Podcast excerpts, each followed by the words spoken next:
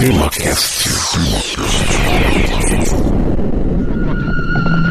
forma! As cortes de Portugal querem nos escravizar. De hoje em diante, as nossas relações estão cortadas. Eu nada mais quero do governo de Lisboa. Nenhum laço nos une mais.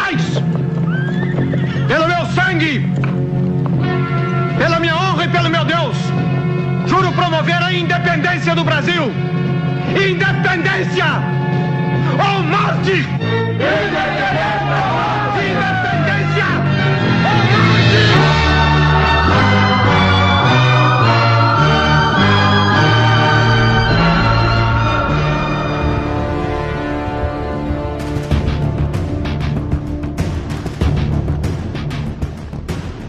Muito bem, meus amigos, está começando mais um TemaCast. Aqui é Francisco Seixas e este é o TemaCast de número 131, onde daremos continuidade à série Império, onde falaremos do Império do Brasil, período esse que se estende de 1822 a 1889. Esta é a continuação do episódio número 128, onde nós abordamos os eventos que precederam a Guerra de Independência do Brasil, com o foco no príncipe do Brasil Dom Pedro, que seria futuramente Dom Pedro I do Brasil ou Dom Pedro IV de Portugal, e também do conselheiro José Bonifácio de Andrada e Silva, que é o patrono da independência brasileira. E para falar a respeito desse assunto, me acompanha o meu amigo, mestre e doutor Jorge Virgílio. Eita, que meu título tá subindo a cada episódio, mas vamos lá. Olá, Francisco, olá, ouvintes. E nesse episódio a gente vai descobrir qual foi o verdadeiro grito do Ipiranga. Francisco, eu queria agradecer à editora Contexto, lá de São Paulo, que nos enviou alguns livros, incluindo História do Brasil Império, da Miriam Donikoff. Não sei se eu pronunciei correto o nome, Dolnikoff. Então fica aí a dica para quem quiser ler mais sobre o Império. O livro da Miriam Dolnikoff,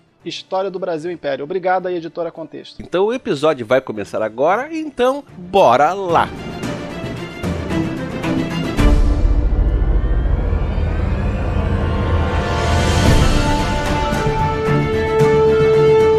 18 de agosto de 1820, Dom João VI concedeu ao paulista José Bonifácio o título de Conselheiro do Reino. José Bonifácio tinha então cerca de 57 anos, era um dos mais célebres cientistas e estadistas do Império Português, além de ser herói da Guerra Peninsular. Apesar desse currículo inquestionável, a razão pela qual o rei concedeu o título de conselheiro a Bonifácio foi a sua preocupação com seu filho mais velho, Dom Pedro. Havia pouco mais de dois anos, Dom Pedro e sua esposa, né, a dona Leopoldina, haviam assumido o título de príncipe e princesa do Brasil, os herdeiros presumidos do Reino Unido, fundado pelo próprio Dom João lá em 1815. Devido à crescente pressão das cortes portuguesas, o rei precisou deixar o Rio de Janeiro, a capital do Reino Unido português, e regressar lá para Lisboa, a capital de Portugal, e o inexperiente Dom Pedro precisou assumir o governo brasileiro no momento em que as revoltas liberais já haviam se espalhado tanto lá no velho mundo quanto no novo mundo. Após a vitória da Revolução Constitucionalista, teve início uma intensa disputa entre os deputados brasileiros e os deputados europeus. O problema fundamental estava em qual estrutura a nova monarquia constitucional deveria ter. Enquanto os deputados brasileiros queriam preservar a autonomia do Brasil em relação à corte de Lisboa, os portugueses estavam decididos a organizar um regime monárquico imperial centralizado lá em Lisboa. Nossa, que novidade, né?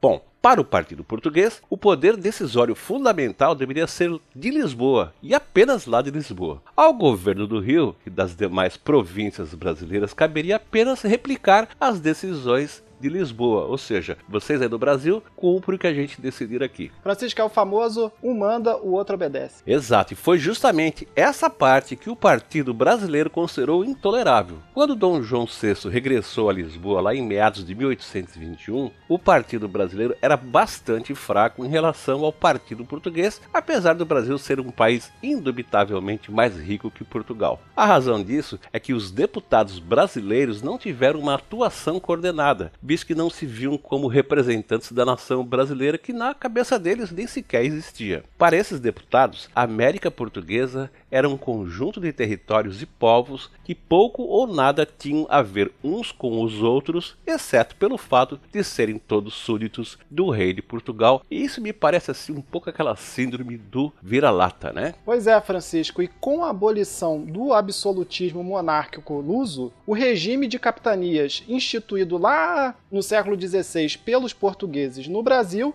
ele foi abolido e foi criado em seu lugar um sistema de províncias, conjuntas governamentais eleitas localmente. Por essa razão, após o retorno do rei, do Dom João VI a Portugal, lá em abril de 1821, cada deputado se via como representante da sua província e não como representante do governo do Rio, com exceção, claro, da zona de influência imediata do Rio de Janeiro, que eram as províncias sulistas, que era São Paulo, que estava ligado à economia cafeeira fluminense lá no Vale do Paraíba, Minas Gerais, cujo comércio de aguardente e a pecuária eram subsidiários e dependentes do Rio de Janeiro, que era o principal mercado consumidor, e o Rio Grande do Sul, que além de ter sido fundado pelo Rio de Janeiro em 1760, exatamente, o Rio Grande do Sul foi fundado pelo Rio de Janeiro, e ter sido uma comarca do Rio de Janeiro, exatamente, o Rio Grande do Sul foi comarca do Rio de Janeiro até 1860, 1807, ainda em 1821 sobrevivia em grande parte com apoio, né, com o pichuleco da província fluminense, e também apoio bélico, né, da marinha, do que tinha de marinha no Brasil, que estava lá na Baía de Guanabara.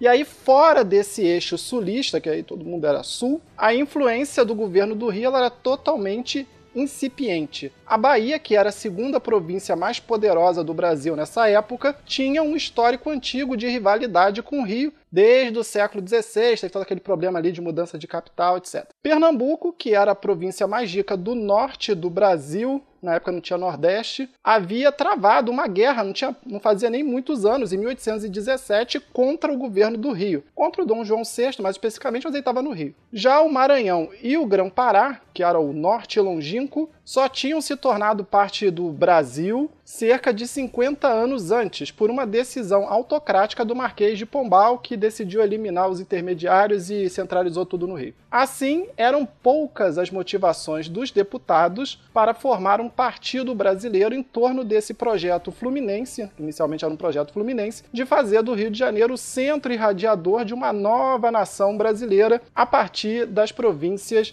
da América Portuguesa. E ao assumir o comando da corte do Rio, na condição de príncipe regente, Dom Pedro encontrou os cofres brasileiros totalmente vazios. É que é o seguinte, ó, antes de embarcar para Lisboa, o Dom João VI fez o favor de limpar os cofres e falir o primeiro banco do Brasil. Legal, né? Eu vou embora, vou levar todo o dinheiro que tem lá. Imagina o político brasileiro fazendo isso hoje, Francisco. Pegando todo o dinheiro. Pois é, né, cara? Imagina, né? Por essa razão, quando Dom Pedro assumiu o comando do país lá em abril de 1821, o primeiro relatório que recebeu do, no Passo Real na atual Praça 15, foi o das despesas públicas, que somavam 5.600 contos de réis, que seriam hoje assim mais ou menos uns 600 milhões de reais, o que representava mais do que o dobro do PIB das províncias brasileiras, ou seja, para pagar todas as dívidas brasileiras deixadas por seu pai, Dom Pedro precisaria arrecadar dois anos de impostos sem gastar nada, o que, obviamente, seria impossível para um país em vias de uma guerra civil contra a sua antiga metrópole. E como resultado, em dezembro de 1821, após seis meses de governo de Dom Pedro, a dívida brasileira atingiu 9 mil contos de réis, que hoje seria mais ou menos um bilhão de reais valor que triplicaria durante a Guerra de Independência lá entre 1822 e 1825. A primeira reação de Dom Pedro ao assumir o governo no Rio foi de total desespero. O cara ficou assim de cabelo arrepiado. Em carta escrita ao seu pai em 17 de julho de 1821, Dom Pedro diz o seguinte, aspas para ele aí: De parte nenhuma vem nada. Não há dinheiro, não sei o que hei de fazer, fecha aspas. O príncipe também reclamava da corrupção e do desmandos na administração pública que havia herdado do seu pai. Acusava os diretores do falido Banco do Brasil de terem contribuído para quebrar a instituição. Coitadinho do Dom Pedro, né? Ele não conseguia ver que foi o pai dele que limpou o banco. Pois é, meu pai tirou todo o dinheiro do banco, mas a culpa é dos funcionários. Exato, e segundo Dom Pedro, abre aspas novamente para ele, o banco desacreditaram-no os seus dilapidadores, que eram os mesmos que o administravam. Não há maior desgraça do que esta em que me vejo, que é de desejar fazer o bem e arranjar tudo e não haver com que. Fecha aspas. Em outra carta, o príncipe regente, então com apenas 22 anos, pediu ao pai que o dispensasse do cargo e o chamasse de volta para Portugal. Ele disse assim para o pai dele numa carta: Peço a Vossa Majestade que o quanto antes me faça partir. Fecha aspas para ele novamente. A súplica de Dom Pedro para ir embora do Rio com a esposa foi repetida em outra carta escrita três meses depois, em 21 de setembro de 1821, portanto, pouco menos de um ano antes do grito do Ipiranga. Nesta carta, Dom Pedro, quase aos prantos, disse o seguinte para o pai dele, aspas novamente para ele: Peço a Vossa Majestade por tudo quanto há de mais sagrado, me queira dispensar deste emprego que seguramente me matará pelos contínuos e horrorosos painéis que tenho, uns já à vista e outros muito piores para o futuro. O cara tava num desespero total, né? Tá parecendo eu vendo as minhas contas, Francisco. É, olha só. Você abre assim, um desespero, aquelas contas, no dinheiro não dá. Mas enfim, o brasileiro entende esse desespero aí do, do, Dom Pedro. Bom, continuando aqui, na tentativa de reanimar a economia, já em maio de 1821, no primeiro mês aí de governo do Dom Pedro, depois que o pai dele se foi, ele aboliu os impostos sobre o sal e sobre a navegação de cabotagem, duas barreiras que até então encareciam a produção de carne e o comércio regional entre as províncias brasileiras. Mas só isso não bastava para enfrentar os grandes desafios que o Brasil tinha pela frente, permanecendo ou não como parte do Reino Unido. Para tal, o Brasil precisava economizar cada centavo da sua enfraquecida economia. Para dar o exemplo, Dom Pedro e Dona Leopoldina tomaram medidas drásticas de contenção de despesas domésticas. Dom Pedro cortou seu próprio salário, concentrou todas as repartições públicas no Paço Real, onde ele morava até então, e aí ele se transferiu com a Leopoldina para o Paço de São Cristóvão, que era a antiga residência do Dom João VI no Rio, e que é lá onde funciona o Museu Nacional, que é o museu que pegou fogo, agora todo mundo conhece, e o Bioparque do Rio. E bom, e aí ele também vendeu 1.134 dos 1.290 animais das cavalariças reais, apontadas pelo cônsul inglês James Henderson, na época aí que o Dom João estava no Rio, como uma das cavalariças mais onerosas do mundo. Por que não? Para reduzir as despesas na alimentação desses cavalos que sobraram, os escravos da Fazenda Real de Santa Cruz, na zona oeste do Rio, foram incumbidos de produzir no quintal do próprio Paço de São Cristóvão capim, que serviria de ração para esses mais ou menos 156 cavalos e mulas. Né? que tinham sobrado. Na carta de 17 de julho de 1821, Dom Pedro disse orgulhoso ao pai que comecei a fazer economias, principiando por mim. Essas mudanças se fizeram quase que de graça, porque os escravos são os trabalhadores. Parabéns, Dom Pedro, você descobriu como que funciona o trabalho escravo, ou seja, você não paga e as pessoas trabalham para você. Eu achei muito bonitinho da parte dele perceber que ele não estava gastando porque eram os escravos que estavam fazendo. Exato. É, então,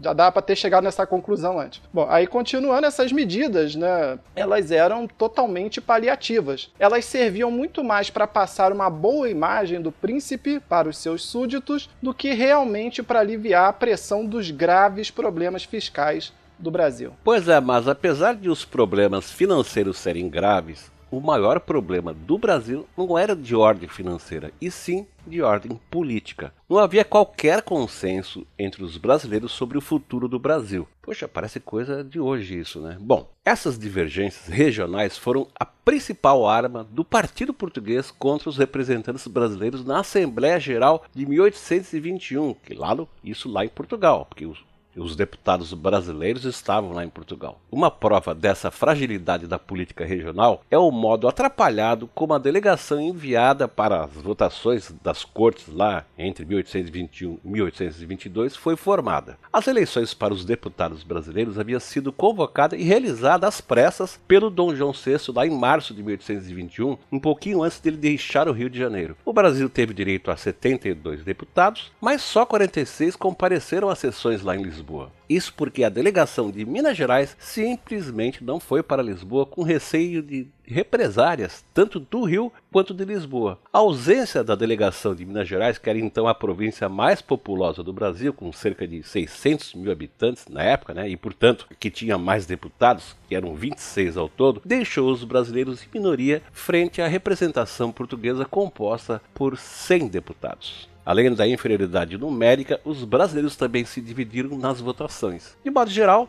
os deputados das províncias do Pará, do Maranhão, Piauí e Bahia se alinharam de início aos interesses do Partido Português, votando sistematicamente contra as propostas autonomistas do governo do Rio, que basicamente só era apoiada por São Paulo. O deputado paulista e futuro regente do Brasil, o padre Diego Antônio Feijó, constatou desolado na época que abre aspas para o, Diego Antônio Feijó. Não somos deputados do Brasil porque cada província se governa hoje independentemente, fecha aspas. Esse sentimento foi compartilhado pelo deputado pernambucano, que também foi líder da Revolução Pernambucana de 1817 e também futuro mártir da Confederação do Equador, o Frei Joaquim do Amor Divino Caneca, ou simplesmente como a gente conhece, Frei Caneca, que disse o seguinte: Nós estamos sim independentes, mas não constituídos Unidos. Ainda não formamos uma sociedade senão no nome, fecha aspas. Além dos bairrismos, havia também divergências políticas entre os deputados monarquistas e os republicanos. Ambos contestavam a autoridade dos reis, mas discordavam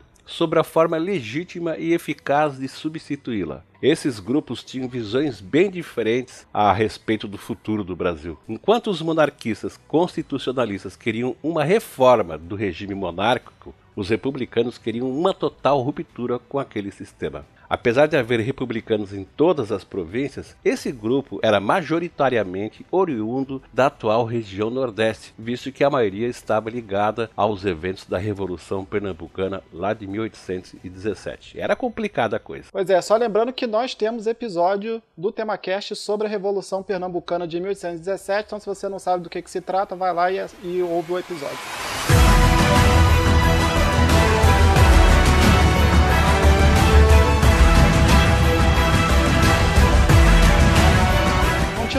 A lista de republicanos brasileiros na Assembleia Geral de 1821 incluía José Martiniano de Alencar, que é o pai do escritor José de Alencar, que foi eleito deputado pela província do Ceará, o vigário Virgínio Rodrigues Campelo, que foi eleito deputado pela província da Paraíba, o monsenhor Francisco Muniz Tavares, que foi eleito deputado pela província de Pernambuco, Antônio Carlos Ribeiro de Andrada Machado e Silva, um dos irmãos do José Bonifácio, que foi eleito deputado por São Paulo, o médico e jornalista baiano Cipriano José Barata de Almeida, o fundador do Partido Farroupilha, que foi eleito deputado pela Bahia, exatamente o Partido Farroupilha foi fundado na Bahia, o padre Agostinho Gomes, suspeito de envolvimento na revolta dos alfaiates lá em 1798, que também foi eleito deputado pela Bahia, o advogado Joaquim Gonçalves Ledo, que era líder da maçonaria no Rio de Janeiro, em cujas lojas seriam tramados também os eventos mais cruciais do ano da independência, que foi eleito deputado pelo Rio de Janeiro, e na delegação de Minas Gerais, que não compareceu à Assembleia Geral de 1821, lá em Lisboa, como citou o Francisco, havia ainda o deputado José de Rezende Costa, que foi um participante da Inconfidência Mineira e que chegou até mesmo a ser punido com uma pena de 10 anos de degredo lá em Cabo Verde, mas que acabou liberado da pena depois do Tiradentes ser enforcado e triturado, devido à influência da sua família, que no Brasil só comete crime quem é pobre. Bom, e aí continuando, entre os monarquistas absolutistas encontravam-se os representantes da elite agrária e eclesiástica do Brasil. Os monarquistas constitucionalistas estavam divididos em dois subgrupos. O primeiro defendia uma monarquia constitucional com Portugal Portugal, mantendo Lisboa como capital imperial e dando-se autonomia regional a cada província da América Portuguesa. Era o que defendia, por exemplo, os monarquistas da Bahia, Pará e Maranhão em geral. Já o segundo grupo de monarquistas,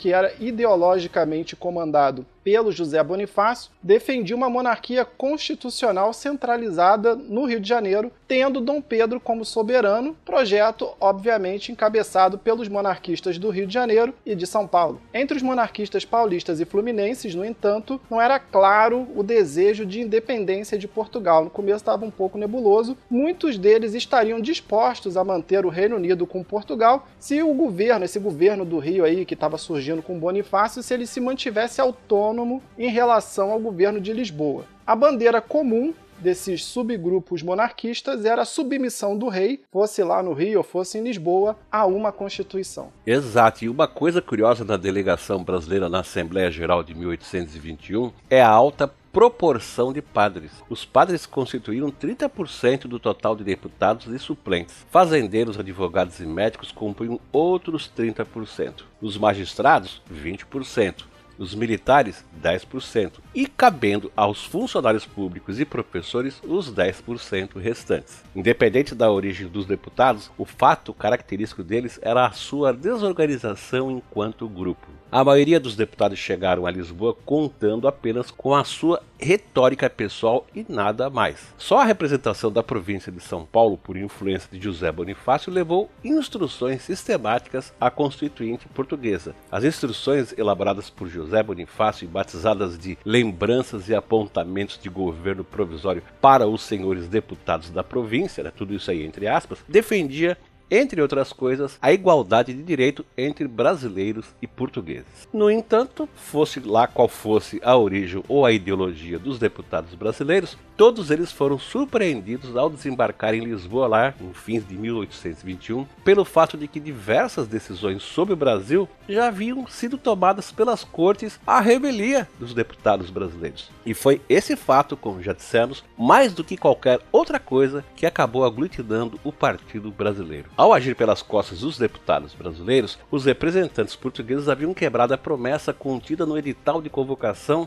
da Assembleia Geral, publicado no Rio de Janeiro em março de 1821, de não tocar em assuntos de interesse do Brasil antes da chegada de seus legítimos representantes. Em um esforço deliberado de fragmentar o vasto território brasileiro, o Partido Português decidiu dividir o Brasil em províncias autônomas. Dane-se os brasileiros. Cada uma delas elegeria sua própria junta provisória de governo que responderia diretamente a Lisboa, sem dar satisfações ao príncipe regente do Rio de Janeiro. A mais emblemática decisão nesse sentido foi desferida curiosamente contra o Pará, o berço da Revolução Constitucionalista no Brasil. Pelo projeto do deputado português Fernandes Tomás, o Pará deveria ser desmembrado do Reino Unido de Portugal, Brasil e Algarves e rebatizado para Província de Portugal. A ideia era que todas as províncias brasileiras do Reino Unido teriam direito a um governo autônomo, menos o Pará, que seria assim um território do Império, provavelmente governado por um militar.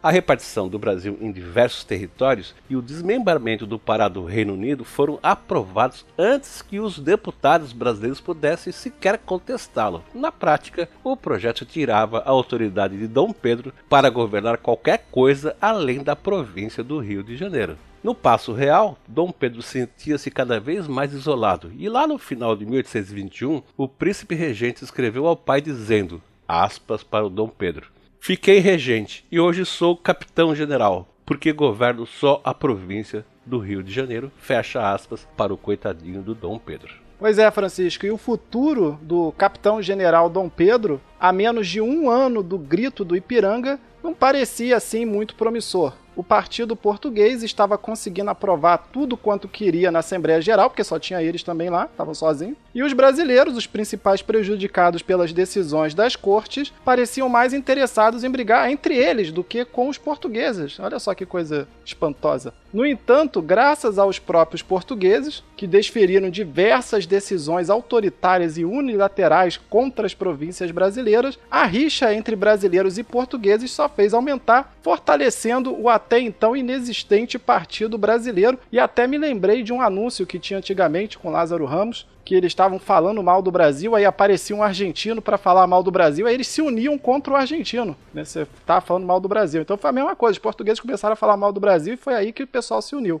Duas decisões viraram de vez a opinião brasileira contra a portuguesa. A primeira foi a decisão unilateral das cortes de Lisboa de extinguir todos os tribunais criados no Brasil por Dom João VI. Foi um duro golpe sentido por todos os deputados da América Portuguesa que se viram reduzidos a colônias de Portugal novamente. Em setembro de 1821, as cortes portuguesas promulgaram a segunda decisão equivocada e unilateral que, mirando enfraquecer o governo do Rio, acabou por fortalecer a tese de um partido brasileiro, ou seja, que os brasileiros estavam sozinhos, assim, se eles fossem contar com os portugueses e depender dos portugueses para alguma coisa, eles estavam lascados. As cortes decretaram o retorno imediato do príncipe regente Dom Pedro a Portugal. Na visão deles, sem o príncipe Dom Pedro, qualquer legitimidade que o governo do Rio pudesse ter no comando do Brasil cairia por terra, acabou a palhaçada, quem manda aqui é Lisboa. As ordens de Lisboa chegaram à Baía de Guanabara no navio Infante Dom Sebastião em 9 de dezembro de 1821. Foi emitida lá em setembro, mas só chegou em dezembro.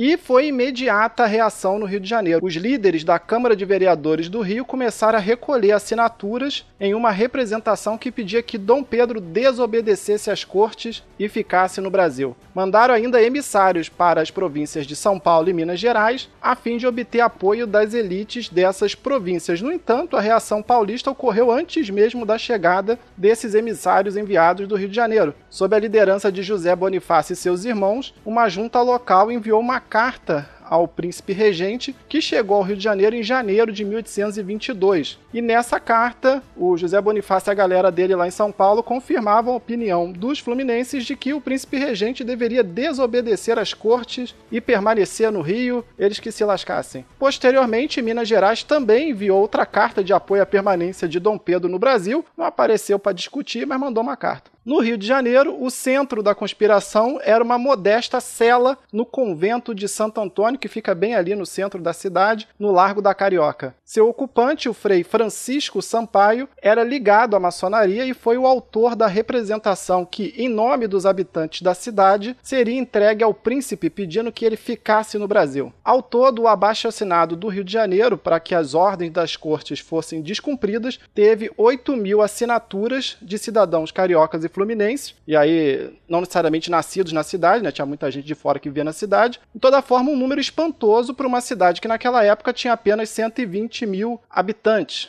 o que revela muito né, da influência que a maçonaria tinha no Rio de Janeiro naquela época. As assinaturas recolhidas pelo Frei Francisco Sampaio foram entregues à Câmara de Vereadores do Rio, que por sua vez repassou a Dom Pedro essas assinaturas. De repente, a ideia de independência de Portugal, que até então era uma plataforma dos liberais exaltados, começou a ganhar corpo no Rio de Janeiro, que até então era uma cidade totalmente pró-Reino Unido. Do dia para a noite, o Rio de Janeiro passou a fervilhar com panfletos, jornais, clubes, sociedades pregando a separação total do Brasil do Império Português. Um dos jornais mais emblemáticos desse período foi o Revérbero Constitucional Fluminense. Isso aí é o nome do jornal, que era um periódico publicado pelos jornalistas cariocas Joaquim Gonçalves Ledo e Januário da Cunha Barbosa, que circulou lá entre 15 de setembro de 1821 até 8 de outubro de 1822. Ele apresentava-se de 12 a 16 páginas, onde defendia a causa constitucional. Nas primeiras edições, a dupla de jornalistas defendia a conservação de um Reino Unido com Portugal, mas depois dos desmandos das cortes de Lisboa se tornarem conhecidos aqui no Brasil, o revérbero constitucional fluminense passaria a defender abertamente a emancipação política do país. Curiosamente, após a independência, os seus editores acabaram sendo exilados por Dom Pedro porque eles eram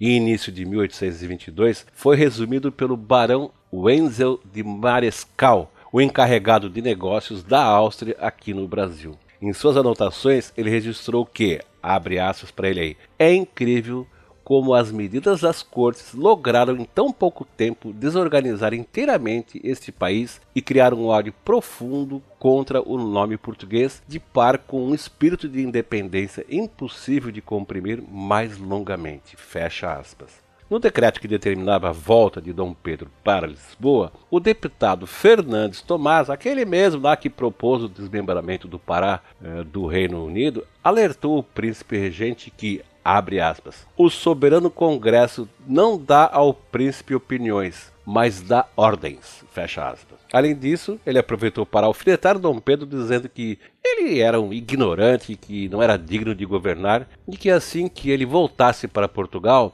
ele deveria partir numa viagem pela Europa para se instruir, para quem sabe um dia ser digno de governar Portugal e os seus domínios. É meio folgado esse deputado aí, né? Esse tal de Fernandes Tomás. Ele metia bronca no filho do, no filho do imperador. É impressionante, Francisco, porque ele disse basicamente com essas palavras, ainda disse que ele tinha que viajar incógnito pela Europa, né? Fazer um tour assim de conhecimento, que ele não estava tava muito selvagem aí para ser rei de Portugal. Impressionante, mas o cara falou isso mesmo. Pois é, mas a gente já sabe, né? A gente já falou em outros episódios que o, o Dom Pedro ele era meio tosco mesmo. Ele não era um cara assim é, muito, muito instruído, sabe? um cara muito pro lado assim de, de, estudos, né? Mas daí, pô, um deputado lá em Portugal chegar e mandar uma dessa pro filho do imperador, pô, eu achei meio deselegante da parte desse português. É, e também ele era assim, não era um cara tão instruído, mas também ele não era analfabeto, como algumas pessoas colocam, né? Ele falava vários idiomas. É, conhecia a música. Ele era tosco para os padrões, sei lá, da corte de Viena. Mas, não, né, comparado aí com a maioria dos políticos que a gente tem hoje em dia, até que ele estava bem. Mas realmente foi, foi bizarro o comentário do cara. Vamos lá, vamos adiante.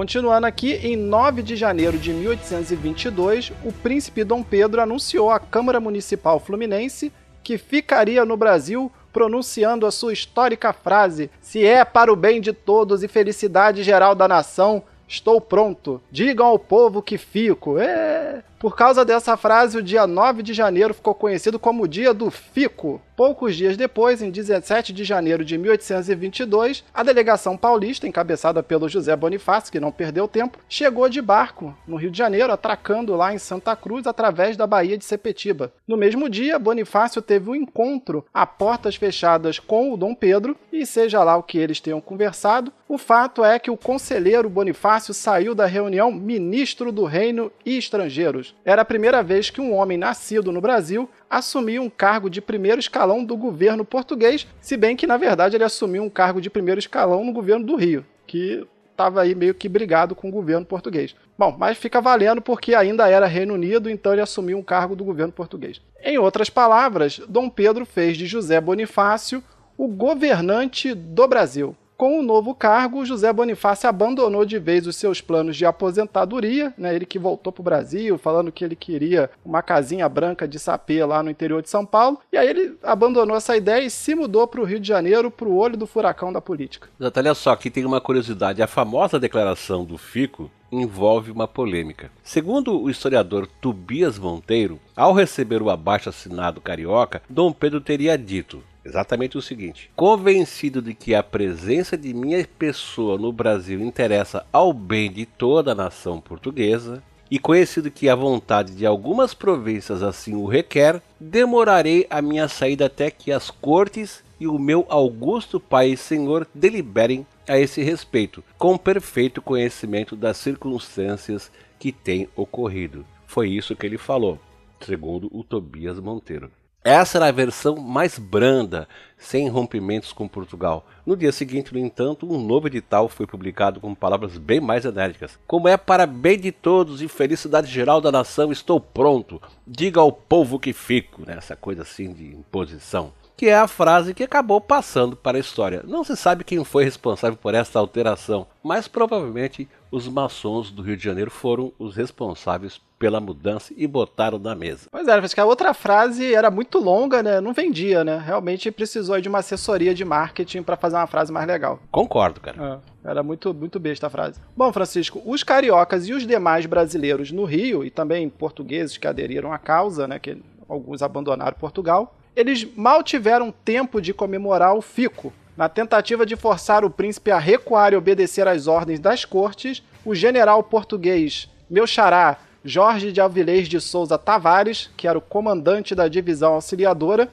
que era a principal guarnição militar portuguesa no Rio de Janeiro, ele ocupou o Morro do Castelo, que era um morro onde foi fundada a cidade do Rio de Janeiro e que antigamente se localizava entre o centro comercial da cidade e a zona portuária, até ser terraplanado para construir a esplanada dos ministérios do Rio lá no final da Primeira República. Bom, essa é outra história. Do alto desse morro do castelo, que não existe mais, os militares portugueses leais às cortes pretendiam tomar o controle da cidade do Rio e forçar o retorno do príncipe. Na porta do Teatro São João, lá no Largo do Rócio, que é a atual Praça Tiradentes, onde Dom Pedro havia comparecido na noite do dia 11 de janeiro, o tenente-coronel José Maria da Costa lançou um desafio ao príncipe. Chegou na frente do teatro, levantou o dedo e falou: Havemos de levá-lo pelas orelhas para Portugal. A tropa vai cercá-lo e prendê-lo. O pessoal tava realmente de, de sacanagem com Dom Pedro, né, cara? O cara era príncipe regente, o pessoal Olha a indisciplina aí, Francisco. Falava com ele como se ele fosse um moleque, né? Exatamente. Tava, tava muito zoado esse negócio aí.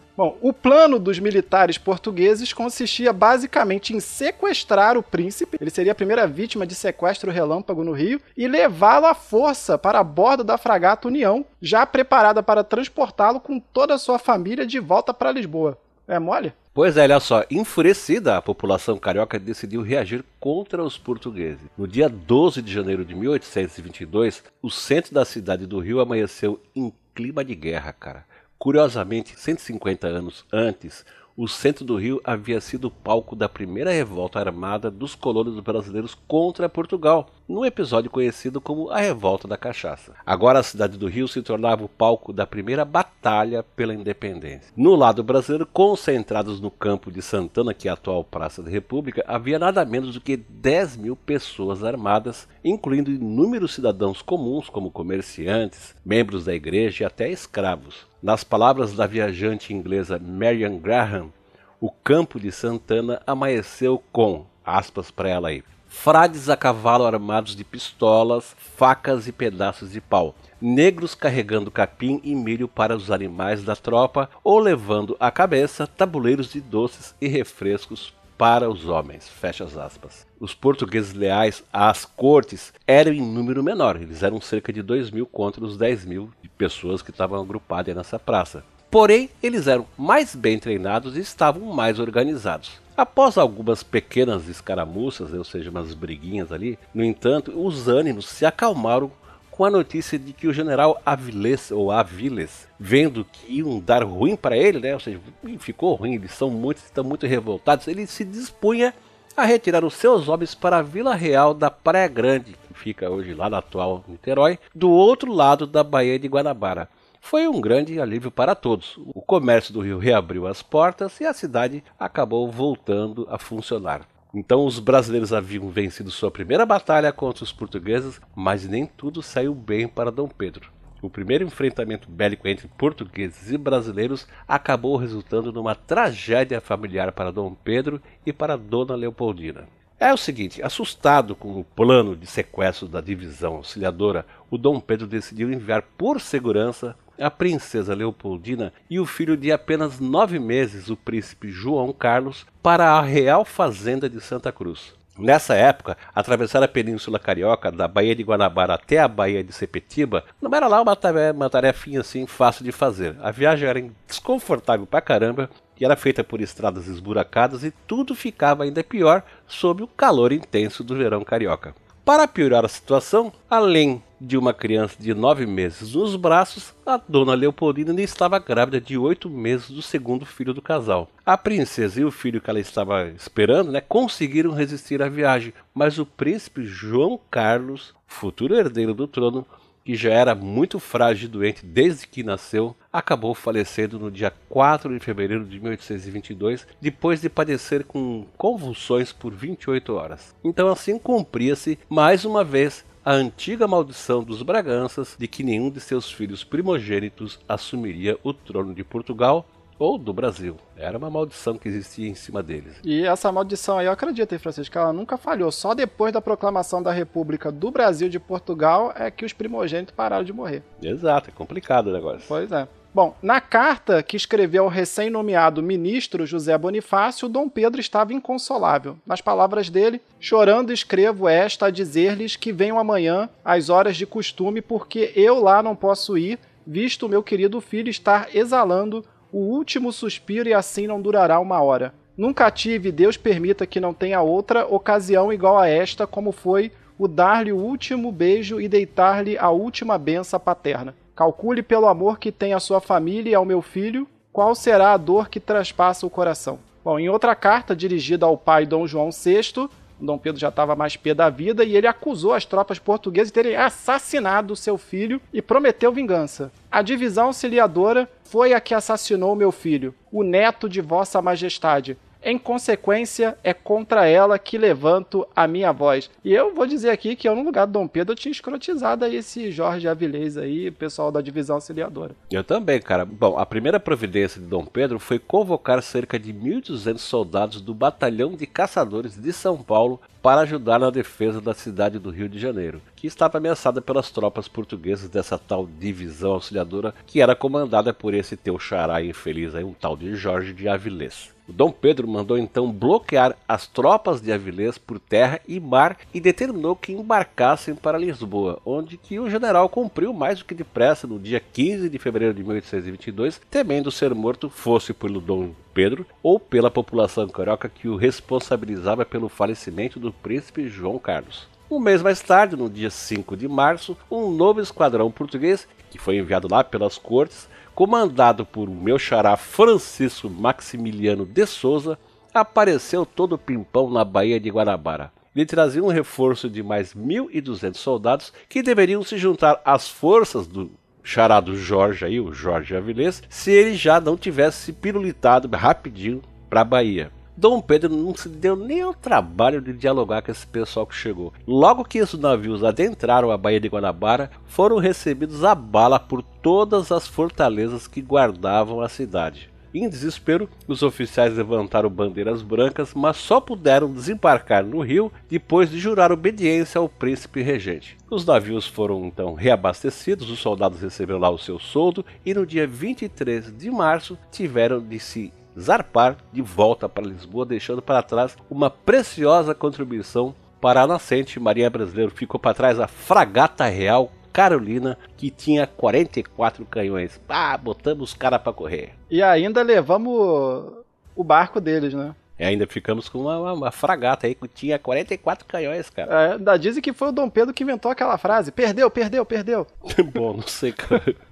Vamos lá. Vamos lá. Bom, Francisco. E a nível de curiosidade, o poema Brava Gente Brasileira, escrito pelo poeta e livreiro carioca Evaristo da Veiga, foi composto baseado na revolta de 12 de janeiro de 1822 e no desenrolar dessa revolta que culminou na expulsão dos militares portugueses do Rio e do litoral sul do Brasil em geral e também na morte do príncipe herdeiro João Carlos. Conservador e monarquista de carteirinha, o Evaristo da Veiga havia sido um grande admirador de Dom João VI e também um grande apoiador da manutenção do Reino Unido, né, de Portugal, Brasil e Algarves, até que ele se converteu à causa independentista em fins de 1821. O Evaristo ele tinha uma livraria na Rua da Alfândega, uma rua que fica no centro do Rio e que liga o, o, Campo de Santana, que é a atual Praça da República, mas ninguém chama de Praça da República, até a Rua 1 de Março, que na época se chamava Rua Direita, onde ficava ali a cúpula do governo do Rio, né, ali na Praça 15, etc. Ao ver os cerca de 10 mil cidadãos do Rio reunidos na madrugada do dia 12 de janeiro, dispostos a enfrentar a divisão auxiliadora do exército português, basicamente com paus e pedras, o Evaristo da Veiga teria composto as primeiras estrofes daquele que seria o nosso primeiro hino nacional. Já podeis, filhos da pátria, ver contente a mãe gentil, já raiou a liberdade no horizonte do Brasil. Brava gente brasileira, longe vá, temor servil, ou ficar a pátria livre, ou morrer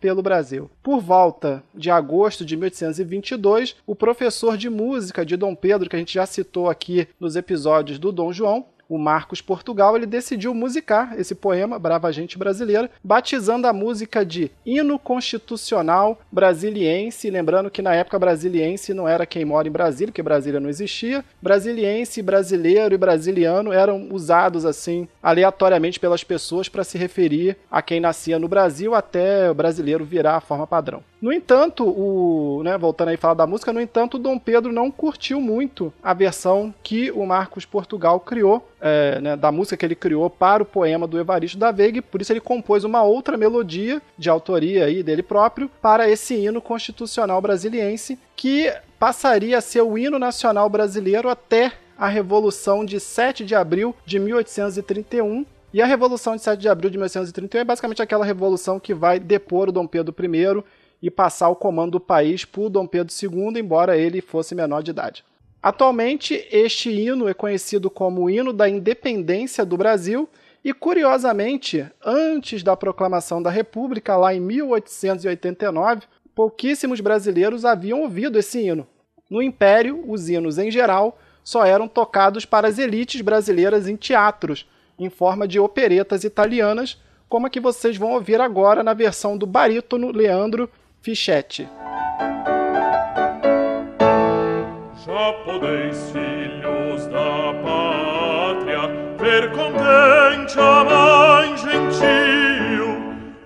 Embora a rebelião no Rio de Janeiro tenha assegurado a expulsão dos militares portugueses do litoral sul do Brasil, ainda havia forças militares portuguesas aquarteladas no interior do Brasil, particularmente lá em Minas Gerais. No dia 25 de março de 1822, Dom Pedro saiu às pressas do Rio de Janeiro, alarmado pela notícia de que uma rebelião havia se iniciado nas cidades mineiras chefiadas por dois portugueses, o tenente-coronel Pinto Peixoto, o comandante da guarnição de Vila Rica, né, que hoje é atual Ouro Preto, e o juiz Cassiano Espiridião de Melo Matos. Os rumores é que esses dois portugueses pretendiam fundar uma junta de governo para a província de Minas Gerais separada do governo do Rio. Como já dissemos, Minas Gerais era uma província mais populosa do Brasil na época, e a falta de apoio dos mineiros colocaria por terra todos os planos arquitetados no Rio de Janeiro por Dom Pedro e pelo José Bonifácio. Então, munido apenas com a cara e a coragem, já que no Rio ninguém sabia a opinião da população mineira sobre a tentativa de cisão com o governo do Rio, elaborada por Pinto Peixoto e seus comparsas, o Dom Pedro partiu para Minas Gerais acompanhado de 10, apenas 10 pessoas, incluindo o padre mineiro Belchior Pinheiro de Oliveira. O padre Belchior era natural lá de Diamantina, em Minas Gerais, e primo paterno de José Bonifácio e seus irmãos por parte de pai. Além disso, ele havia sido eleito deputado por Minas Gerais para a Assembleia Geral lá de 1821. Só que ele não foi, né? Porque os mineiros não foram. No Rio de Janeiro, Padre Belchior acabou se tornando um dos principais conselheiros de Dom Pedro e posteriormente um dos patriarcas da independência. A presença desse padre mineiro na comitiva de Dom Pedro era essencial, pois havia o risco do príncipe regente ser capturado ou mesmo morto em sua visita à longínqua província mineradora. Francisco, só um comentário sobre esse negócio dos mineiros não terem ido na Assembleia Geral de 1821.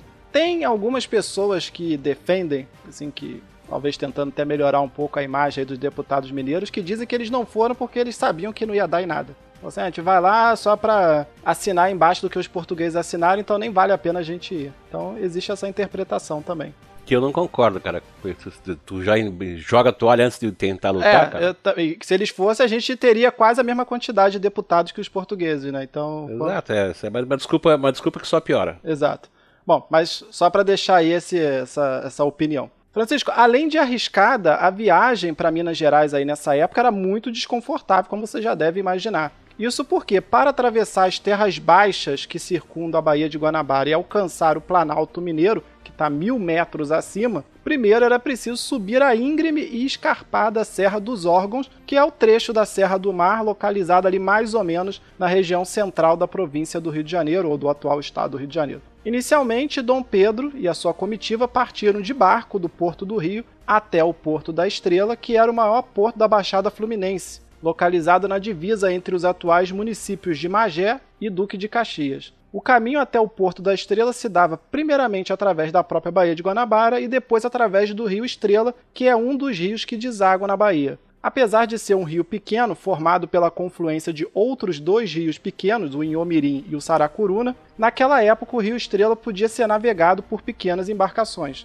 Por essa razão, no século XVIII, o Porto da Estrela havia se tornado a principal área de escoamento das riquezas retiradas de Minas Gerais e a porta de entrada para a Estrada Real, que era a principal rota ligando o litoral do Rio de Janeiro às cidades mineradoras lá no alto da serra, né, lá no alto do Planalto. Então olha aqui uma curiosidade. A gente vai fazer por causa para poder revelar essa curiosidade um interlúdio e contar a história da Estrada Real. Essa estrada entre a Baixada Fluminense e Vila Rica foi construída pelo paulista Garcia Rodrigues Paes, que era filho do bandeirante paulista Fernão Dias. Por volta de 1680, o Garcia Rodrigues estabeleceu uma fazenda, que era a Fazenda da Paraíba, no atual município de Paraíba do Sul, lá no Rio de Janeiro, uma região da capitania do Rio de Janeiro até então ocupada basicamente pelos índios puris. Tendo se estabelecido na região, o Garcia Rodrigues propôs à coroa portuguesa fazer o mais rápido caminho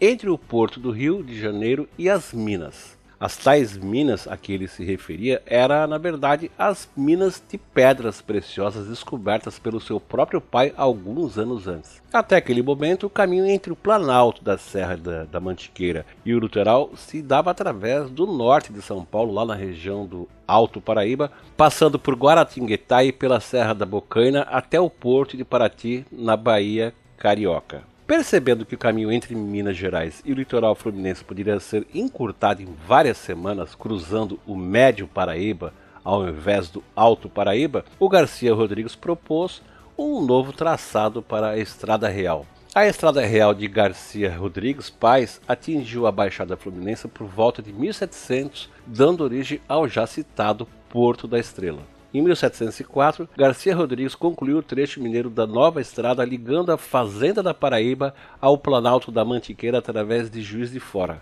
Com a conclusão da obra, Minas Gerais passou a ter uma ligação mais rápida e direta com o litoral fluminense sem precisar atravessar o território da capitania de São Paulo. Graças à construção dessa estrada, conhecida como Caminho Novo, o Garcia Rodrigues Paes acumulou uma das maiores fortunas do Brasil colônia. Sua descendência, a família Paes Leme, tornou-se uma das mais ilustres famílias fluminenses dos séculos 18 e 19, espalhando-se por todas as cidades da região central e sul da província do Rio de Janeiro, inclusive na própria cidade do Rio. Cara, e não sei por que esse nome, né, Paes Leme, me é familiar.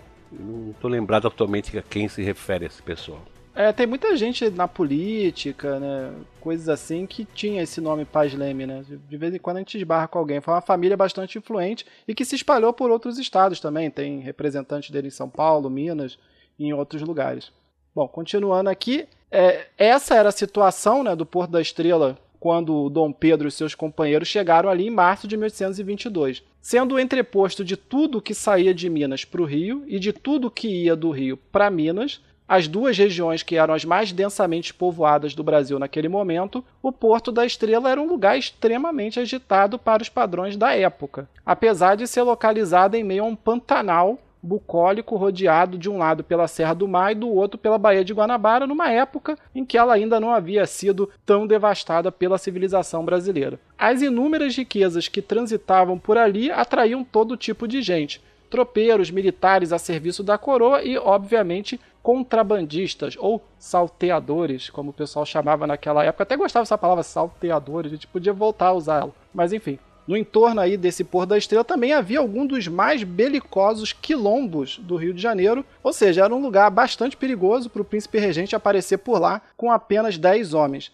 Felizmente, tudo correu bem para a comitiva real e, deixando o Porto da Estrela, o grupo seguiu através da Estrada Real até o alto da Serra dos Órgãos. Apesar de ser a principal rota comercial do Brasil, a Estrada Real era precária e esburacada, isso aí é um comum. Né? Tudo que você fala estrada no Brasil é precário e esburacado. Assim mesmo, o Dom Pedro impôs uma marcha veloz, caminhando o dia inteiro sem parar, quase sempre encharcado pelas chuvas tropicais. Como alimento, o príncipe e o seu grupo traziam apenas um bocado de toucinho e farinha de mandioca. À noite, para se proteger do frio, eles dormiam sobre portas e janelas que haviam arrancado pelo caminho, lembrando que nessa região faz frio porque é alta. Exato, olha só, apesar das dificuldades, Dom Pedro estava fascinado com o que ele viu pelo caminho. Desde a sua chegada ao Brasil em 1808, com exceção da sua breve passagem pela cidade de Salvador, o príncipe havia permanecido todo o tempo nas imediações da cidade do Rio. Era a primeira vez que ele ou qualquer membro da família real portuguesa empreendia uma viagem para longe do litoral brasileiro. Até então, Dom Pedro desconhecia por completo a paisagem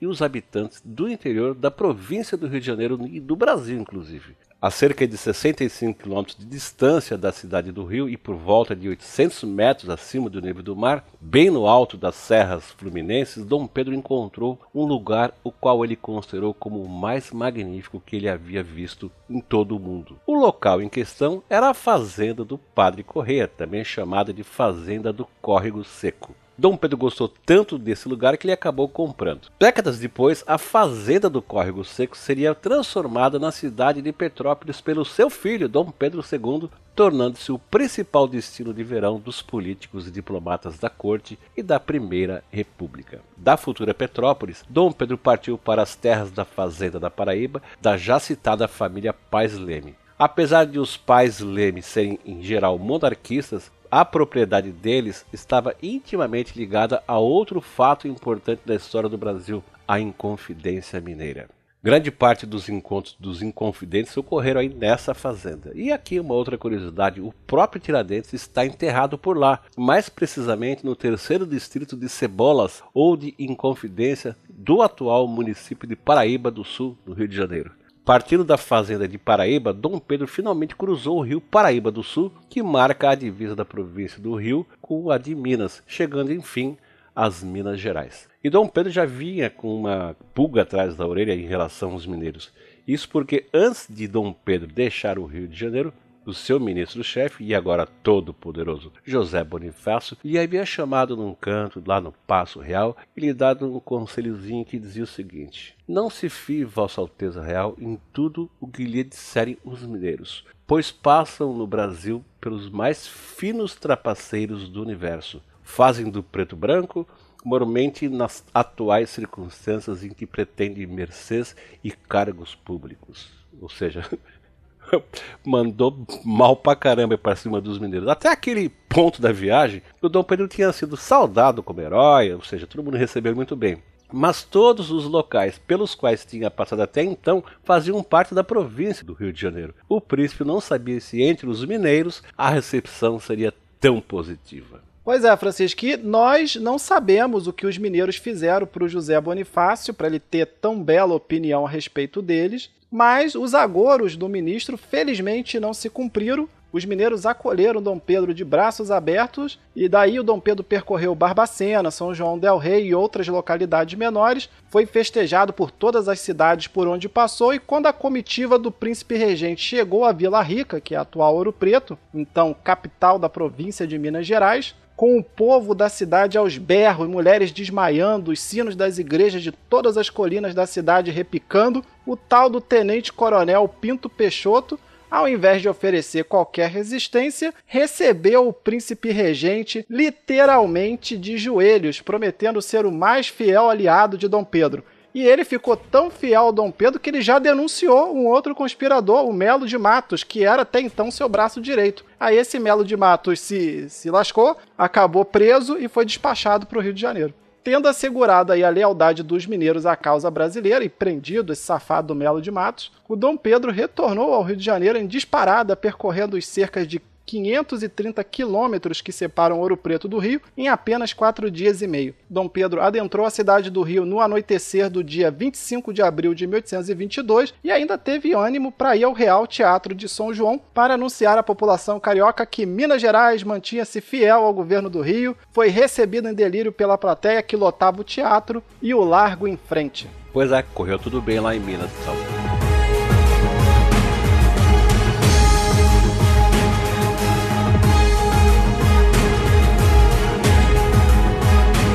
Bom, com a expulsão do tal general Avilés e a proibição de desembarque das tropas de reforços enviadas por Lisboa, o Rio de Janeiro tornou, na prática, toda a região sul e sudeste independentes de Portugal. Pela primeira vez desde a chegada dos portugueses ao Brasil, não havia em todo o litoral sul brasileiro qualquer autoridade militar que respondesse a Lisboa. Considerando o Rio de Janeiro e sua zona de influência imediata como um caso perdido, o alto comando militar português decidiu concentrar suas forças onde? Lá na Bahia, né? em Salvador. A ideia dos militares portugueses era transformar Salvador na linha de frente da América Portuguesa, fiel às cortes e contrárias ao governo do Rio. Quer dizer, colocar a Bahia contra o Rio de Janeiro, né? Por sua vez, a ousadia do Rio de colocar os militares portugueses para correr azedou de vez as discussões entre o Partido Brasileiro e o Partido Português lá em Lisboa. Os deputados brasileiros passaram a ser vaiados e xingados em Lisboa, tanto nas ruas quanto no recinto das cortes. Irritado com esse tratamento, o baiano Cipriano Barata desabafou na sessão do dia 1 de julho de 1822, dizendo o seguinte: aspas para ele aí. E o que fazemos nós brasileiros? Nada mais nos resta senão chamarmos Deus e a nação por testemunhas, cobrimos-nos de luto, pedirmos nossos passaportes e irmos defender nossa pátria. Fecha aspas aí para o Barata. O ambiente em Portugal havia se tornado insuportável para todos os nativos do Brasil, apoiassem eles ou não o governo do Rio vários deputados tiveram literalmente que fugir sem passaporte, direto lá para a Inglaterra e de lá embarcar de volta para o Brasil. Ou seja, o pessoal teve que escapulir. Pois é, e Francisco, só uma curiosidade aí sobre o Cipriano Barata de Almeida, aí, o fundador do partido Farroupilha. Esse cara era tão radical assim no nacionalismo dele que ele só vestia roupas feitas com coisas do Brasil, né? Palha do Brasil, coisas desse tipo. E aí o pessoal, ele era uma figura um pouco exótica lá em Lisboa, né? Por causa disso, que ele usava umas roupas bem diferentonas para época. Bom, continuando aqui, enquanto os brasileiros eram linchados em Portugal, o tom dos discursos dos deputados portugueses se tornava mais e mais incendiário. Ao pedir mais tropas para a Bahia, o deputado português José Joaquim Ferreira de Moura afirmou que a população brasileira era composta de negros, mulatos, crioulos e europeus de diferentes caracteres.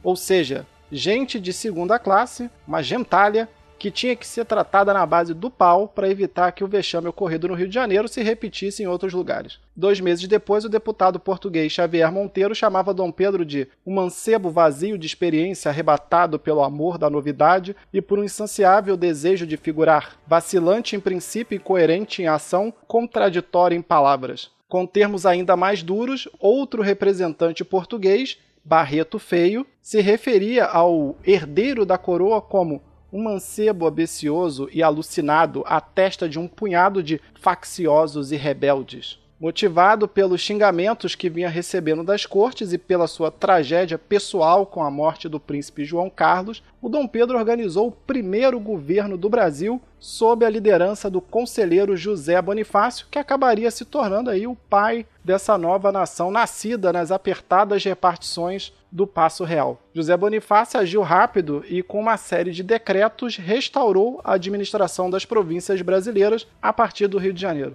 também anunciou que a execução de qualquer ordem proferida pelas cortes em Lisboa, sem o consentimento do governo do Rio, seria ilegal. Por fim, já em abril de 1822, convocou um Conselho de Procuradores das províncias do Brasil para vir ao Rio de Janeiro elaborar as primeiras leis do Brasil autônomo. Embora nem Bonifácio nem Dom Pedro tivessem levantado ainda a bandeira da independência, as decisões tomadas no governo do Rio a partir da ascensão de José Bonifácio como ministro foram todas típicas de um país soberano. Exatamente. Jorge, eu não quis te interromper enquanto você estava falando, uhum. mas quando você falou lá do Cipriano Barata, que se vestia esquisito pra caramba, uhum. me ocorreu o seguinte, que eu acho que ele se vestia pior que uma barata, né, cara?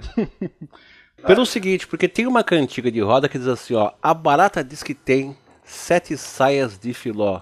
É mentira da barata, o que ela tem é uma só. Mas se a barata tinha uma saia de filó, ela já se vestia melhor que o Cipriano Barata, pô. Provavelmente. Mas olha aí, o cara tava defendendo os... a manufatura brasileira que nem existia. Exato, mas olha aqui, então, deixando os gracejos de lado, né, que a gente está se estendendo bastante, vamos voltar à pauta aqui. Lá em maio de 1822, a maçonaria fluminense ofereceu para o Dom Pedro o título de Defensor Perpétuo e Protetor do Brasil. Cara, tem um medo desse título perpétuo, cara. Sempre dá Na América Latina sempre tem um perpétuo, a gente não escapa disso. Exato. Na primeira semana de agosto, o príncipe lançou um manifesto aos brasileiros, redigido pelo já mencionado Joaquim Gonçalves Ledo, maçom, né? e deputado e republicano carioca que havia retornado de, de Lisboa, o texto dizia que estava acabado, entre aspas, o tempo de enganar os homens, e que os habitantes desse vasto e poderoso império estava dado o grande passo para vossa independência e felicidade. Foi isso que disse aí o Joaquim Gonçalves Ledo. Um segundo manifesto, no mesmo tom, foi redido aos governos e nações amigas e distribuído entre os diplomatas residentes no Rio. Na esteira desses manifestos, José Bonifácio, que também era maçom, anunciou que o Brasil se considera tão livre como o Reino de Portugal, sacudido o jugo da sujeição e inferioridade com que o reino irmão o pretendia escravizar, passando a proclamar solenemente sua independência.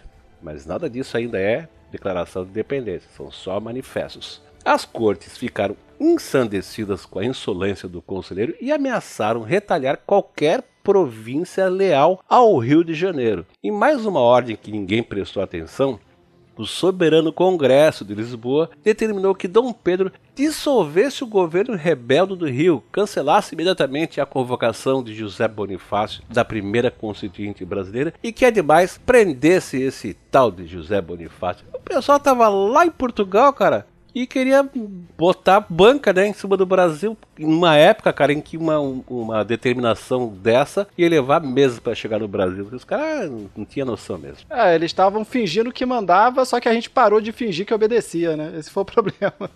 Exatamente, cara. foi esse que foi o problema. E aí, Francisco, só comentar que você citou aí esses manifestos que foram escritos pelo republicano Joaquim Gonçalves Ledo. Lembrando que a gente mencionou ele aqui também, dizendo que ele era um dos jornalistas editores do Revérbero Constitucional Fluminense, que depois, apesar de todo o apoio que ele deu ao Dom Pedro, acabou sendo exilado. Exatamente, porque, pera um pouquinho, tu quer me ajudar? Me ajuda, mas não me ajuda muito não, porque senão começa a me atrapalhar, né? Exatamente, isso aí foi, se lascou depois. Mas bom, essa é outra história. Francisco, voltando aqui a falar do nosso conselheiro e ministro superpower José Bonifácio, o José Bonifácio ele não estava nem um pouco preocupado aí com essas vãs ameaças de prisão das cortes portuguesas, até porque ele viveu muitos anos em Portugal e sabia como as coisas funcionavam por lá. Mas outro rebuliço político deixou o ministro de cabelo em pé, e ele tinha bastante cabelo. A província de São Paulo, que era sua província natal, havia se dividido numa disputa entre duas facções que disputavam o controle do governo paulista. Os dois grupos rivais eram um ligado à família do ministro José Bonifácio, evidentemente, e o outro a do coronel Francisco Inácio, e outro xará seu, Francisco, que era o comandante da Força Pública de São Paulo e ali aliado de um tal de João Carlos Oenhausen, não sei se eu pronunciei corretamente, que era o presidente da junta provisória local, né? Tinham feito uma eleição lá e esse cara estava no comando aí da província. Como os dois grupos eram leais ao governo do Rio, né? os dois eram leais ao Dom Pedro I, o José Bonifácio pediu ao Dom Pedro para ir lá em São Paulo resolver essa questão. Era uma coisa do tipo assim: enquanto eu fico aqui e governo o Brasil, você vai lá em casa, que eu esqueci o fogão ligado e apaga. E depois você volta. Então foi mais. Exatamente, é. De, deixa eu fazer um trabalho mais pesado. Vai lá em casa desligar o gás que eu deixei ligado. Exato. Aí ele, Dom Pedro teve que se pirulitar. E aí, como o Dom Pedro ele gostava muito mais de perambular pelo Brasil do que de governar o Brasil, o príncipe partiu prontamente para essa nova empreitada no dia 14 de agosto de 1822. Já estava menos de um mês do grito do Ipiranga. Mais uma vez, Dom Pedro partiu do Rio com uma comitiva bem pequenininha, dessa vez cinco homens apenas, contudo ainda no, no, Rio de Janeiro, numa localidade conhecida como Venda Grande, ali entre o centro do Rio e Santa Cruz, juntaram-se à comitiva o tenente-coronel Joaquim Aranha Barreto de Camargo e o já mencionado padre Belchior, que não era apenas um rapaz latino-americano.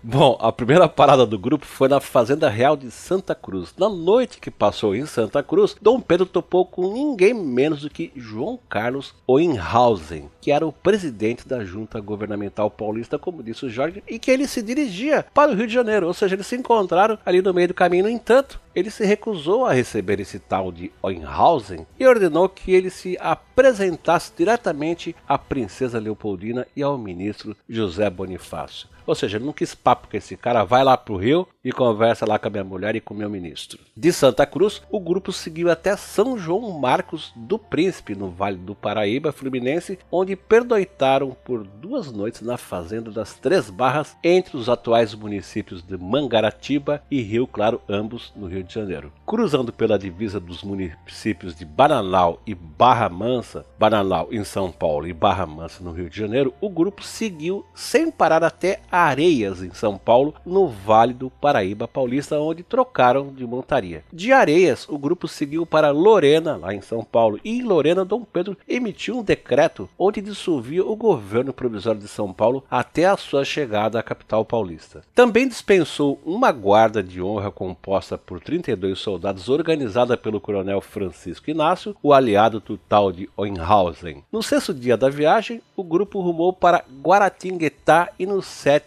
para Pindamonhangaba, tudo isso lá em São Paulo.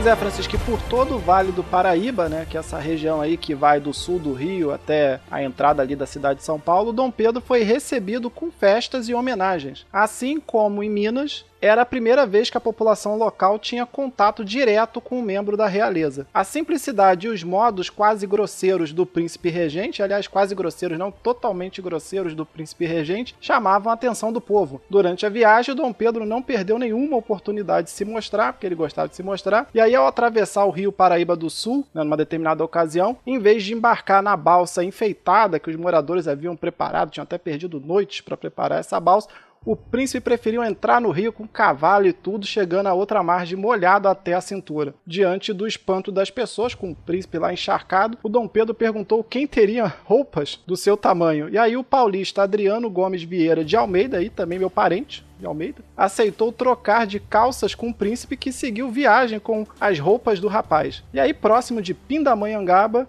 um grupo de cavaleiros de Pindamonhangaba foi dar as boas-vindas e Dom Pedro aproveitou para apostar uma corrida a cavalo. A maior corrida de cavalo já tinha acontecido em Pindamonhangaba. Ao passar por Taubaté, Dom Pedro não perdeu a oportunidade de visitar uma célebre prostituta local, a prostituta de Taubaté. E de Taubaté o grupo ainda seguiu para Jacareí, Mogi das Cruzes e, no entardecer, ao bairro da Penha, em São Paulo. Junto com Dom Pedro, chegou a Penha toda uma comitiva que se formou ao longo do Vale do Paraíba para acompanhar acompanhá-lo. Hoje, a Penha é um populoso bairro da zona leste de São Paulo, mas na época era um simples povoado rural afastado da cidade de São Paulo propriamente dita. Assim sendo, a quantidade de gente vindo com Dom Pedro era quase tão grande quanto aquela que vivia no atual bairro da Penha. Cara, só uma curiosidade aqui, quando a gente fala assim que era um, um um simples povoado rural afastado da cidade de São Paulo, cara, o bairro da Penha fica mais ou menos 15 quilômetros, tá?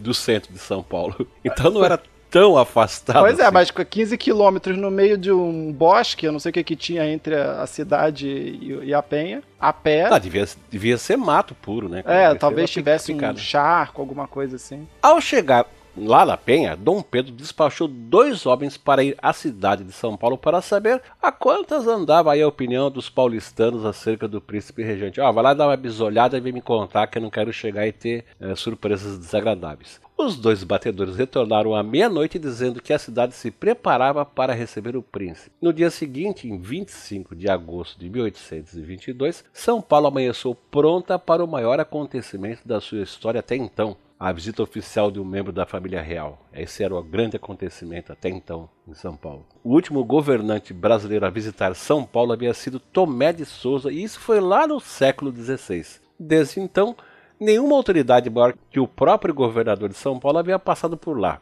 A São Paulo, que hospedaria Dom Pedro lá em 1822, apesar de ser capital de uma província há pouco mais de 100 anos, ainda era, segundo o historiador paulista Afonso de Freitas, uma pequena cidade quase aldeia, acanhada e de ruas pouco extensas, estreitas e tortuosas. Olha só um, um panorama aqui a respeito de São Paulo dessa época. Ao todo, ele tinha 28, São Paulo tinha 28 ruas, 10 travessas, 7 pátios ou praças, 6 becos e 1866 casas ao todo. No perímetro urbano de São Paulo, no entorno imediato ali do antigo Colégio Jesuíta de São Paulo, que agora servia de passo dos governadores de São Paulo, a cidade em si abrigava apenas 6.920 habitantes incluindo os arrebaldes mais afastados e a zona rural do município, a população total de São Paulo não passava de 20 mil pessoas. Diferentemente de outras capitais brasileiras, a maior parte da população paulistana era composta de mulheres, que era mais ou menos uns 60% do total, e no censo de São Paulo de lá de 1822 aparecem sete médicos, três boticários, que ou farmacêuticos, né, dois advogados, nove professores, um tabelião, 92 costureiras, 48 rendeiras,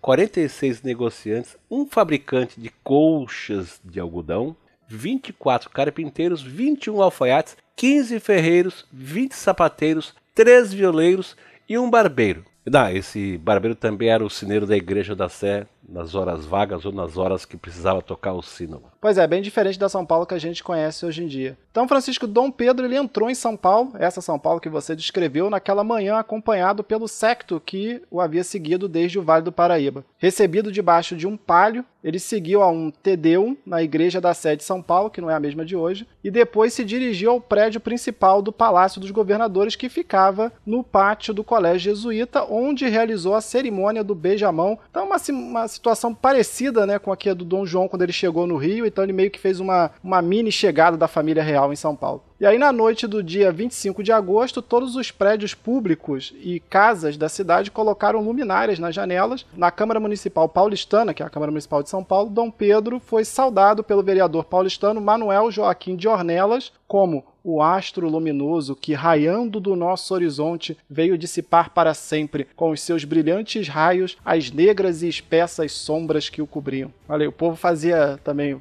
na vez de poeta, era vereador e poeta. Puta, mas olha, vamos combinar, né, cara? Se eu sou o Dom Pedro e escuto uma coisa dessa, eu, claro, nos dias de hoje eu falo, oh, cara, vai puxar o saco de outro?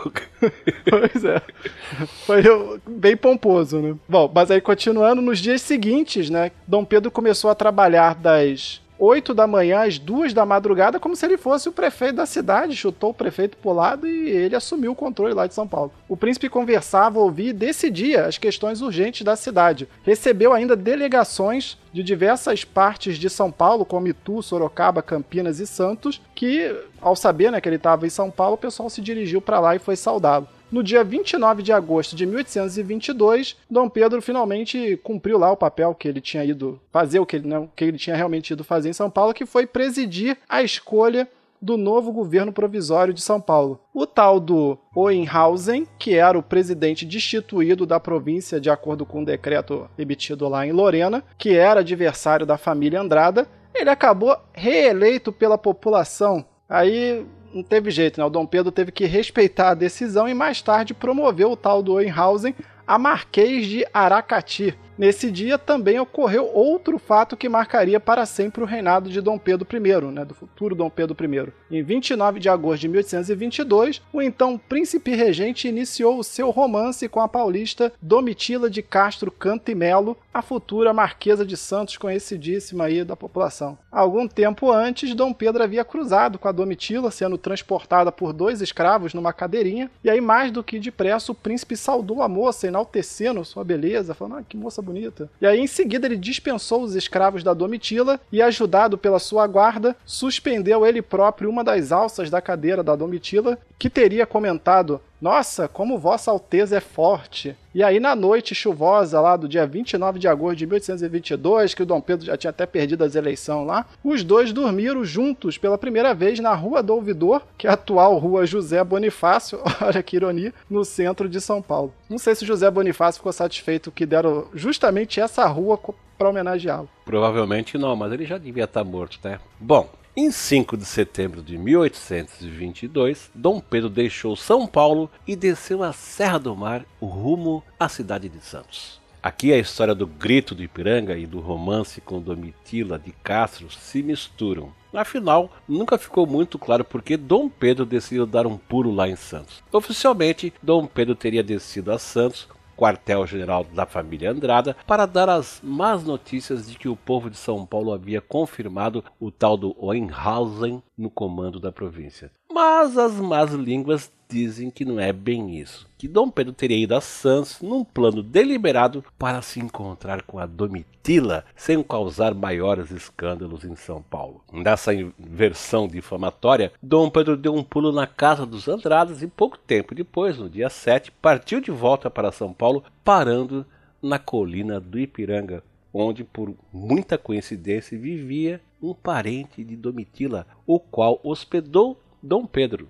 Segundo esse rumor, jamais confirmado, Domitila teria descido secretamente até as vizinhanças do Ipiranga para encontrar-se com Dom Pedro. Bom, seja como for, de complô com Domitila ou não, já em Santos, Dom Pedro se encantou com uma jovem mulata ao atravessar uma rua. Ele cercou essa mulata fazendo galanteios e tentou segurá-la pelos braços. Acabou levando uma bela e bem merecida bofetada na cara, mas ao invés de se enfurecer, decidiu procurar novas informações sobre a mulata até descobrir que se tratava de uma escrava, mucama de estimação de uma família abastada de Santos. Dom Pedro então tentou comprá-la como sua concubina, mas a família não aceitou vendê-la. Após a fracassada aventura sexual em Santos, Dom Pedro decidiu voltar para São Paulo. Ou seja, ele tentava passar o rodo em todas que se aproximavam dele, né? Pois é, não podemos esquecer da célebre cortesã de Taubaté, que ele visitou lá no Vale do Paraíba. Exatamente. Bom, Francisco, seja como for, o que se sabe aí sobre o misterioso dia 7 de setembro é que o Dom Pedro passou todo aquele dia subindo a serra de Paranapiacaba, tarefa que era então muito difícil, devido à péssima pavimentação do local. Você já sabe, se tem estrada no Brasil, é, é difícil de caminhar. Para completar, o Dom Pedro teve uma terrível e inconveniente caganeira. Não tem outra forma de colocar isso. Ele teve uma caganeira subindo a serra de Paranapiacaba. Como iam muito devagar, a comitiva real só alcançou o alto da serra ao entardecer do dia 7 de setembro, e dali até São Paulo, né, do alto da serra até São Paulo propriamente dita, ainda eram cerca de seis horas andando. Por essa razão, Dom Pedro resolveu parar numa venda no alto de uma colina que ficava ali às margens do arroio do Ipiranga. Em Tupi, Ipiranga significa simplesmente Rio Vermelho. A denominação veio da tonalidade escura e barrenta das suas águas. E em 7 de setembro, esse Ipiranga ainda era um riacho selvagem, ele tinha na época 24 nascentes, tem menos hoje porque algumas morreram. Dessas nascentes jorrava água sem poluição por entre roças, pastos e cupinzeiros, que é uma coisa que aparentemente tem muito em São Paulo, porque a primeira viagem que eu fiz em São Paulo com 4 anos é a coisa que eu mais me lembro de ter ver muitos cupinzeiros. Das margens do Ipiranga até a cidade de São Paulo havia somente oito casas e moravam ao todo 42 pessoas. E aí o Dom Pedro ainda estava tentando recuperar o fôlego da subida e também né, todo líquido que ele perdeu ao longo do caminho, quando, vindo de São Paulo, surgiu o alferes Francisco de Castro Cantimelo, outro charado Francisco, hoje só está dando Francisco nesse episódio, e esse Francisco de Castro era amigo pessoal do Dom Pedro e também, convenientemente, irmão da Domitila de Castro. O alferes ele tinha sido parte da comitiva original que havia deixado o Rio de Janeiro com o príncipe três semanas atrás, e em 5 de setembro, esse Francisco de Castro havia recebido ordens do Dom Pedro de permanecer em São Paulo e avisá-lo imediatamente qualquer novidade. Aí, se a gente for seguir pelaquela conspiração de que o Dom Pedro foi para Santos para depois se encontrar com a Domitila, faz até sentido ele falar pro irmão dela ficar em São Paulo e não aparecer né, por lá, né? Então, uma evidência aí. Junto com o Alferes, aí, irmão da Domitila, chegaram também dois mensageiros que tinham vindo do Rio para São Paulo. Os mensageiros, exaustos e esbaforidos, eram Paulo Bregaro, um oficial do Supremo Tribunal Militar, e o Major Antônio Ramos Cordeiro. Os dois tinham percorrido os 500 quilômetros, mais ou menos, que separam o Rio de São Paulo em apenas cinco dias para dar um recado urgente a Dom Pedro por ordem da princesa regente Dona Leopoldina e do ministro José Bonifácio. O deputado português Borges Carneiro, em nome das cortes, ameaçava Dom Pedro com a guerra caso o governo do Rio não fosse dissolvido imediatamente. Acabou a palhaçada. Pois é, bom, os mensageiros traziam três cartas. Uma era da Leopoldina, a carta da mulher dele. Outra do Bonifácio, que era o ministro dele, e uma, vejam vocês, do cônsul britânico Henry Chamberlain.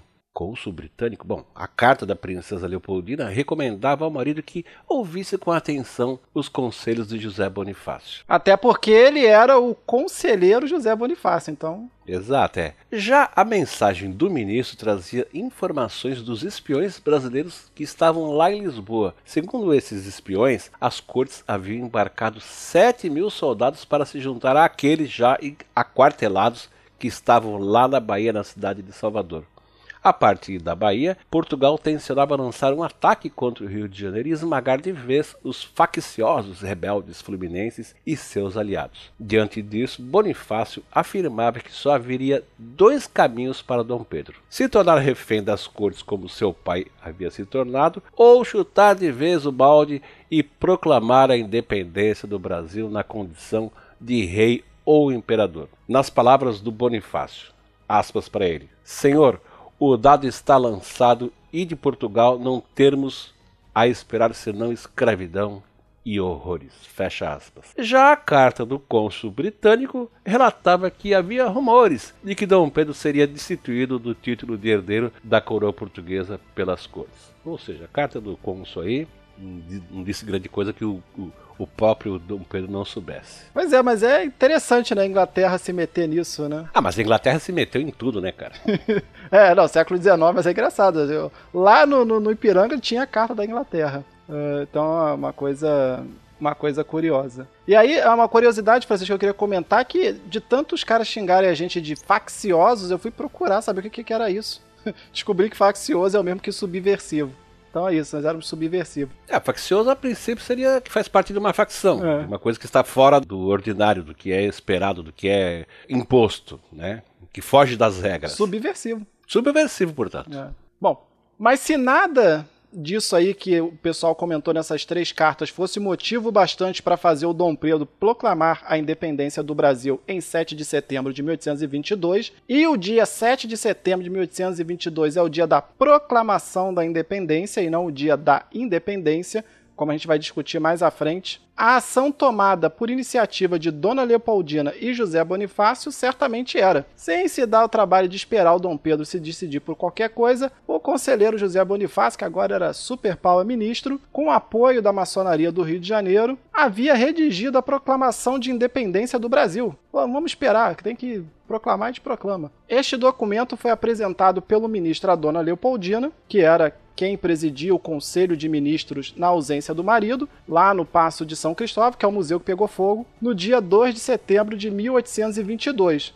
E aí, após a aprovação da proclamação de independência pela princesa regente à revelia do marido, o documento foi enviado para os diplomatas radicados no Rio e para as cortes. Mandou para Portugal, chutou o balde. Ou seja, a coisa já estava feita há cinco dias, já tinha dado merda pro Dom Pedro mais literalmente e não tinha muito o que ele fazer. Exato, e segundo o relato do padre Belchior, testemunha ocular do grito, do grito do Ipiranga, Dom Pedro teria se virado para ele e perguntado assim, bem desolado: E agora, padre Belchior? Ao que o padre mineiro teria dito: Se Vossa Alteza não se faz rei do Brasil, será prisioneiro das cortes e talvez deserdado por elas. Não há outro caminho senão a independência e a separação. Bom, então Dom Pedro teria caminhado alguns passos silenciosamente às margens do Riacho Ipiranga, seguido de seus auxiliares, até que se virou de repente e disse: Padre Belchior, eles o querem eles terão a sua conta. As cortes me perseguem, chamam-me com desprezo de rapazinho e de brasileiro, pois verão agora quanto vale o rapazinho. De hoje em diante estão quebradas as nossas relações. Nada mais quero com o governo português e proclamo o Brasil para sempre separado de Portugal. Ao que os presentes teriam então respondido entusiasmados: Viva a liberdade! Viva o Brasil separado! Viva Dom Pedro! O príncipe teria então dito ao seu ajudante de ordens: Diga à minha guarda que eu acabo de fazer a independência do Brasil.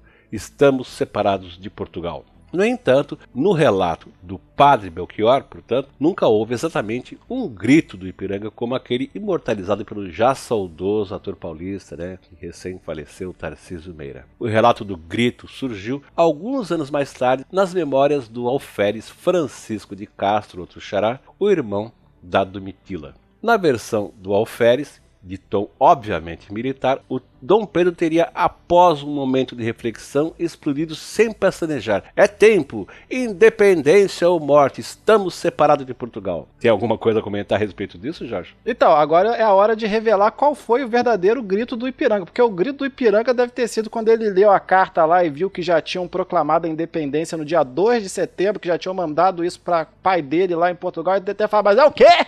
Vocês já, já fizeram a independência. Foi, esse foi o verdadeiro grito do Ipiranga. Ó, tua mulher já, já, já tá independente, tua mulher assinou, já deu merda. Agora finge que você tava combinado com ela, senão você vai passar vergonha. Sim.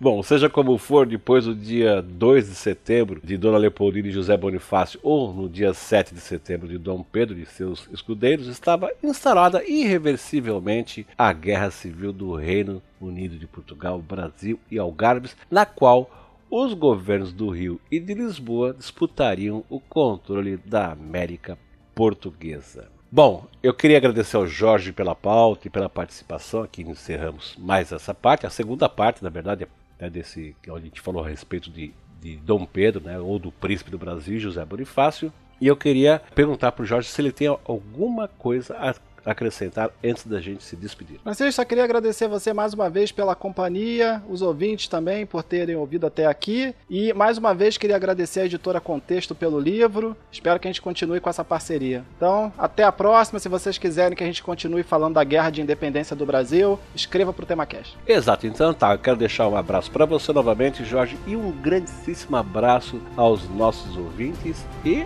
até o próximo episódio. Bye bye.